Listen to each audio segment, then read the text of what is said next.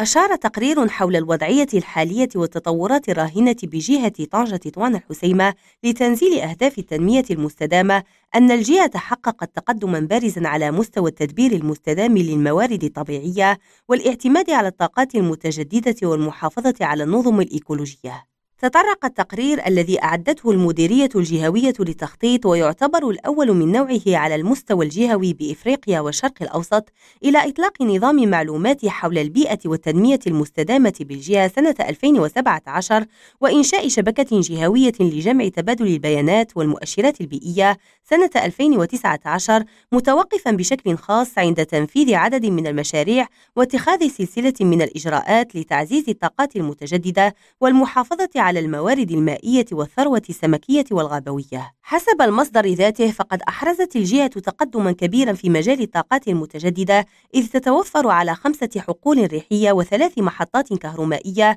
كما شهدت الجهة تشغيل محطة لتحلية مياه البحر بالحسيمة وإنجاز مشروعين رائدين لتجميع مياه الأمطار. سناء الوهابي ريم راديو طنجة